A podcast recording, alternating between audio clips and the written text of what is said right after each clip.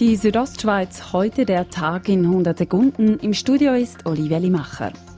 Die Suche nach dem letzten Vermissten des Canyoning-Unglücks im St. Gallischen Fettis bleibt weiter unterbrochen. Das Wetter erlaube derzeit die Fortsetzung nicht, sagte ein Sprecher der Kantonspolizei St. Gallen. Drei der vier verunglückten spanischen Touristen wurden bereits tot geborgen.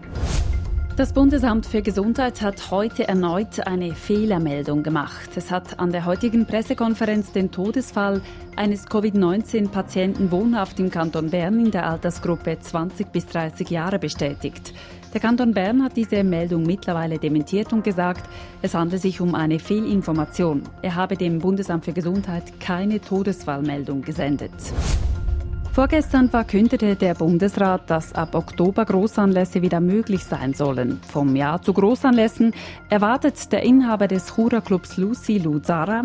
Wir hoffen dadurch, dass die Regeln sich unter 1000 dann ein bisschen vereinfachen. Eine Rückkehr zur alten Normalität sei mit diesem Entscheid zu Großanlässen aber nicht in Sicht, betont Luzara. Die BDP Grabünden will sich nicht auflösen. Das hätten die Diskussionen an einer Mitgliederversammlung in Klosters gezeigt, teilt die Partei mit. Derzeit würden Optionen diskutiert. Zur Debatte stehen der Status quo und auch ein Zusammengehen mit einer anderen Partei.